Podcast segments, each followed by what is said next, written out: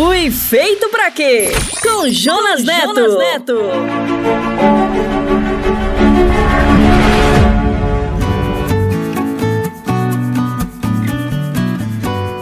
Olá, bem-vindo a mais um episódio da série Fui Feito para Quê? Eu sou o Jonas, muito obrigado por estar conosco, muito obrigado por sua audiência e seus comentários. Continue enviando suas dúvidas e sua opinião sobre o Fui Feito para Quê? Esta é a grande jornada na busca do plano e do sentido para a sua vida, baseado na palavra e na fé em Deus. Eu e você queremos ser felizes, encontrar a felicidade, não é? Mas a felicidade só pode ser encontrada pelo caminho da sabedoria. A sabedoria é a principal ferramenta para viver o plano de Deus. E é isto que vamos estudar juntos hoje. E para começar, gostaria de chamar o nosso parceiro, o pastor Paulo Matos. E hoje ele irá responder à pergunta: O cristão tem que ser pobre? Responde aí, pastor Paulo. Pergunte para o pastor, com Paulo Matos. Pastor, o cristão tem que ser pobre?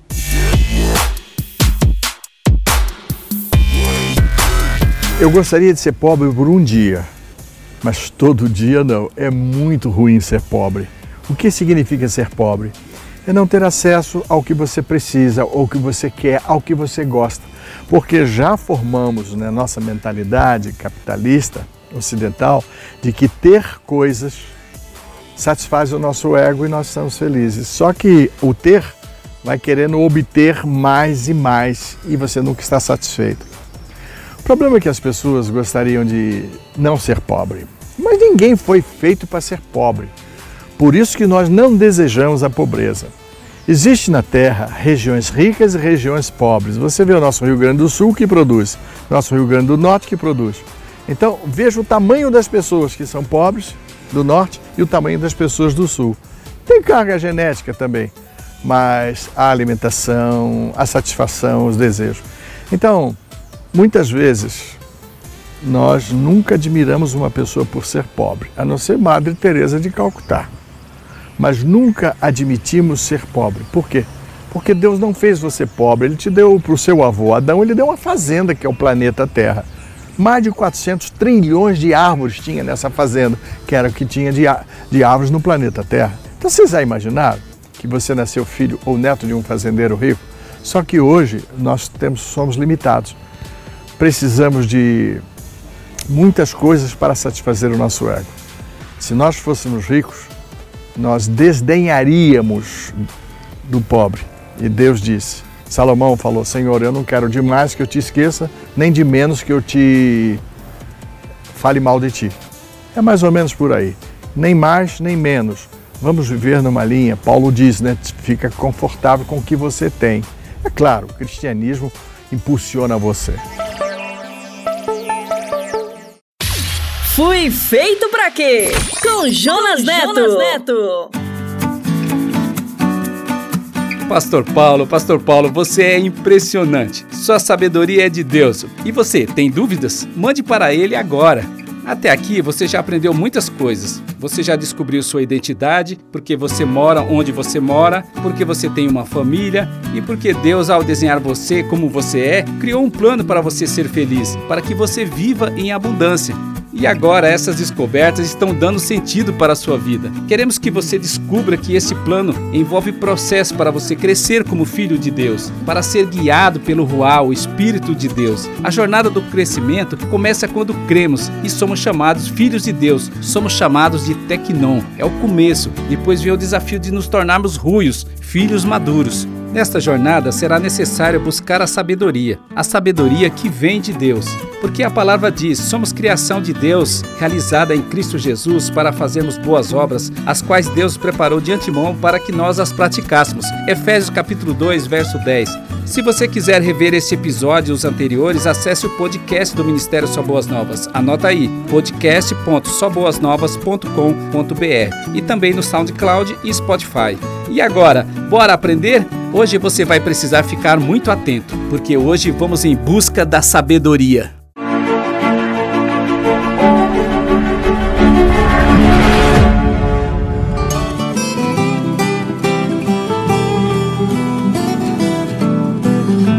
Você não sente nem vê, mas eu não posso deixar de dizer, meu amigo, que uma nova mudança em breve vai acontecer. E o que há algum tempo era jovem novo, hoje antigo.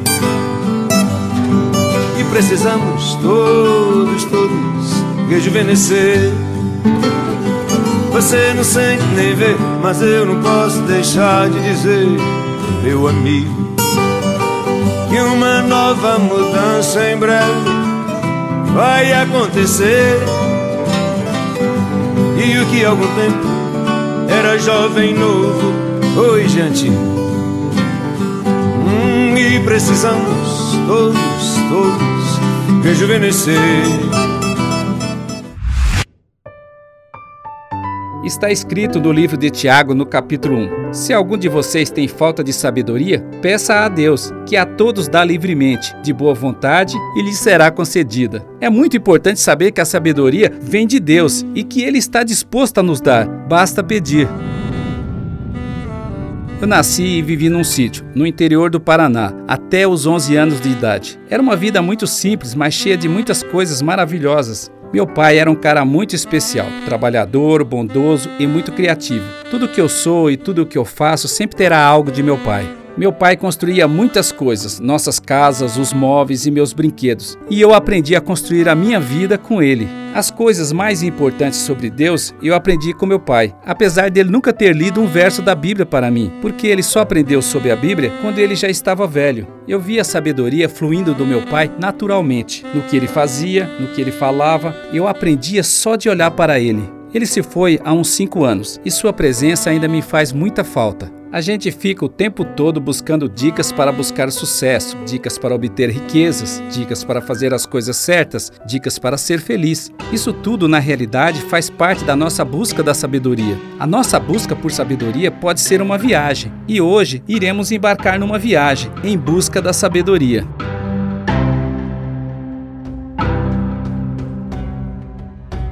O reino de Sabá era um país situado ao extremo sul da Arábia Saudita, junto ao Mar Vermelho. É o que hoje chamamos de Etiópia moderna. Era um país rico e famoso por suas especiarias, perfume e ouro. Era uma rota de comércio e sua rainha era a belíssima Sabá, também chamada de Balques ou Abissínia em alguns textos. Ela ouviu falar da sabedoria de Salomão e de seu palácio exuberante, possivelmente através dos viajantes e comerciantes que passavam por lá. Ela não resistiu e decidiu ver de perto aquilo que era espalhado pelo mundo de sua época: Salomão, o homem mais sábio da terra. E partiu. Foi uma viagem e tanto. Imagine sair do Iêmen para uma viagem de aproximadamente 2 mil quilômetros com uma comitiva que tinha 800 animais por cerca de seis meses. Os riscos da viagem e o valor dos presentes valeriam a pena para sua busca por sabedoria, e até mesmo se ausentar ou se desprender de sua obrigação de rainha por causa de sua sede de conhecimento, numa jornada espetacular por volta do ano 985 a.C.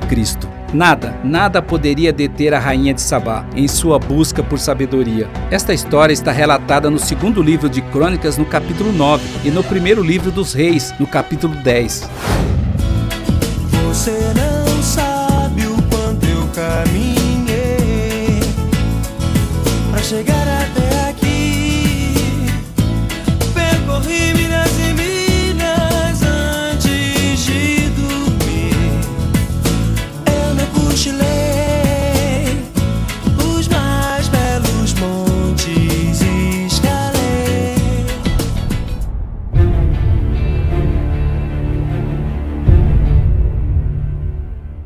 Ao chegar em Jerusalém com sua numerosa comitiva e uma imensa caravana de camelos carregados de especiarias, grande quantidade de ouro e pedras preciosas, foi logo ao encontro de Salomão.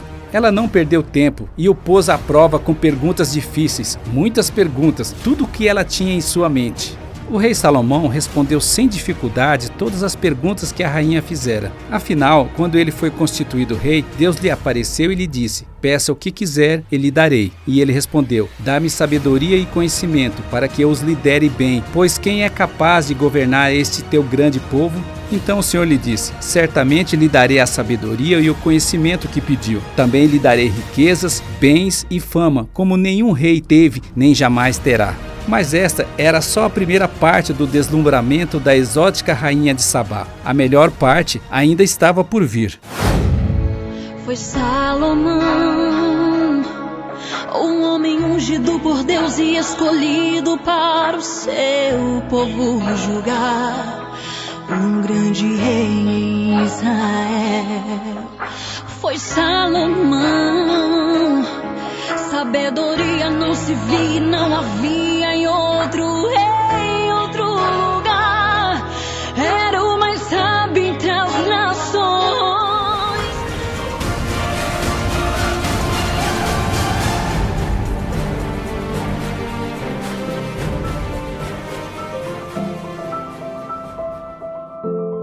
Quando ela viu o palácio que ele havia construído, a comida que era servida às mesas do rei, os alojamentos e a organização de seus oficiais e servos, os trajes esplêndidos que vestiam, os copeiros da corte e os holocaustos que Salomão oferecia no templo do Senhor, ela ficou admirada. Ela ficou sem ar. Ela não se aguentou e disse a Salomão: É verdade tudo o que ouvi em meu país a respeito de suas realizações e de sua sabedoria. Não acreditava no que diziam até que cheguei aqui e vi com os meus próprios olhos.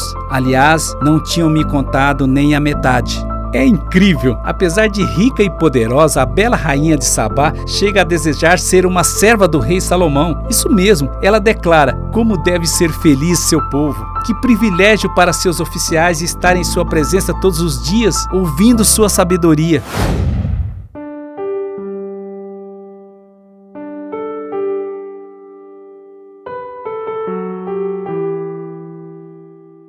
Ela era pagã e não cria, nem havia ouvido falar sobre a grandiosidade do verdadeiro Deus, que ela acabara de descobrir nas virtudes de Salomão. Mas quando ela contempla suas maravilhas, se rende em louvores, dizendo: Louvado seja o Senhor seu Deus, que se agradou de você e o colocou no trono de Israel. Por causa do amor eterno do Senhor por Israel, ele o fez rei para governar com justiça e retidão. Uau! Ela disse: Louvado seja o Senhor seu Deus, que se agradou de você e o colocou no trono de Israel. E traduziu sua admiração desinteressada em generosidade, presenteando o rei com o maior presente de todos os tempos, com 4.200 quilos de ouro, especiarias em grande quantidade e pedras preciosas. Nunca mais foram recebidas tantas especiarias quanto as que a rainha de Sabá deu ao rei Salomão. Uau! 4 toneladas de ouro, ouro de Ofir!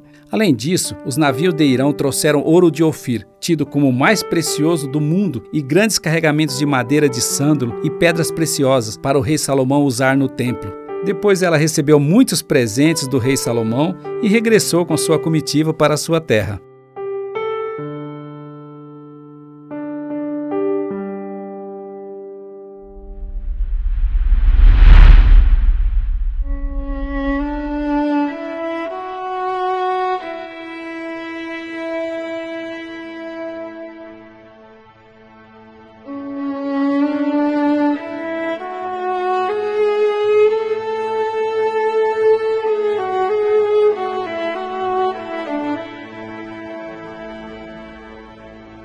Esta história é simplesmente encantadora. Eu fico deslumbrado com ela. Embora haja poucas informações sobre a rainha de Sabá, a sua ousada jornada em busca da sabedoria mereceu quase mil anos depois os elogios do Salvador. O Senhor Jesus declarou em Lucas no capítulo 11: A rainha de Sabá se levantará contra essa geração no dia do juízo e a condenará, pois veio de uma terra distante para ouvir a sabedoria de Salomão, e vocês têm à sua frente alguém que é maior do que Salomão.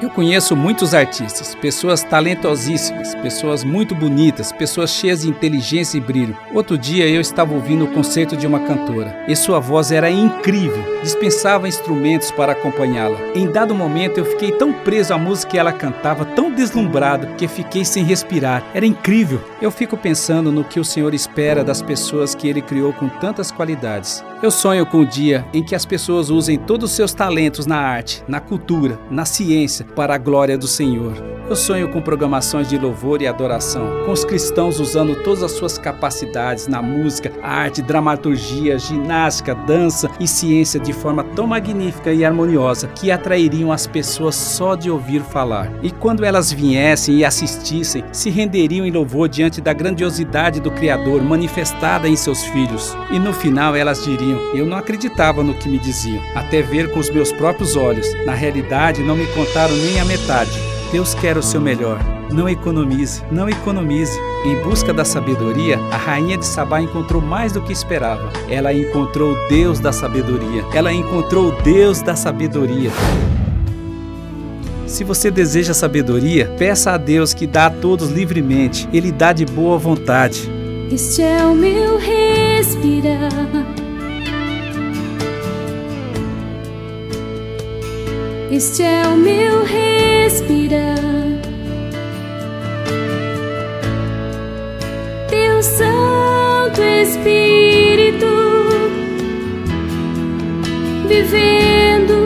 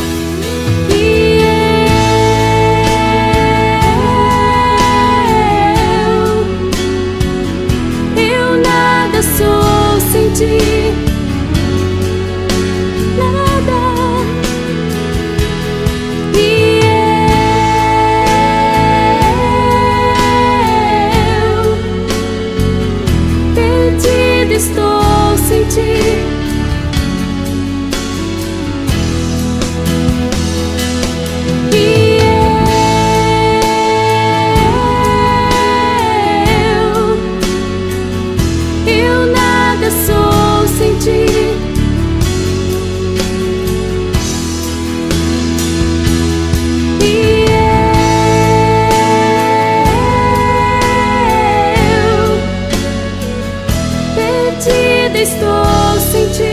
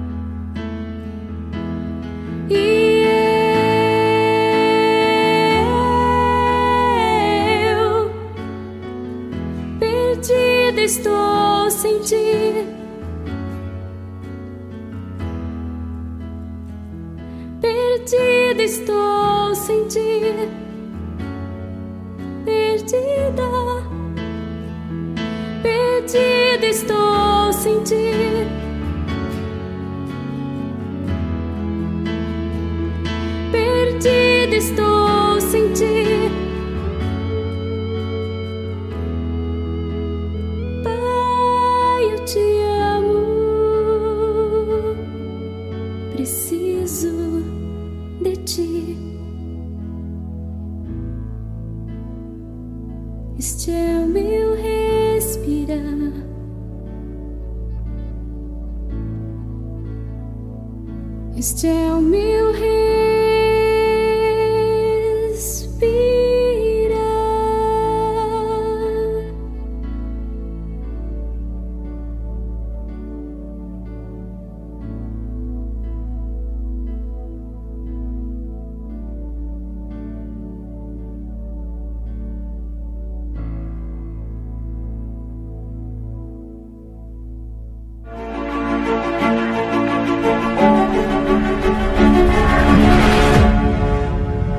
Uau! Louvado seja o Senhor, o Deus da sabedoria. Isso foi de perder o fôlego.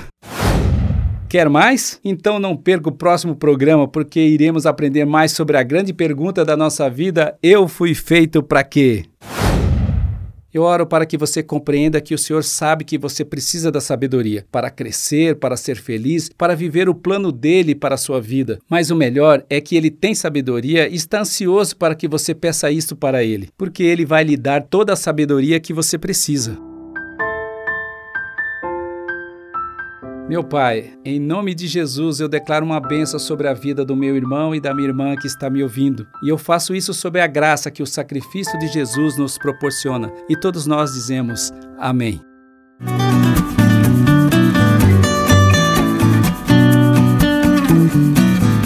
Você quiser acessar este conteúdo e os anteriores, é fácil. Acesse o podcast do Ministério Só Boas Novas. Anota aí, podcast.soboasnovas.com.br e também no SoundCloud e Spotify.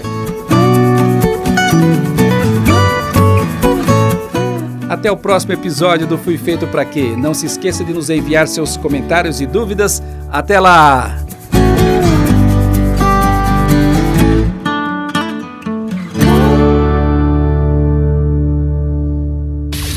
Fui feito pra quê?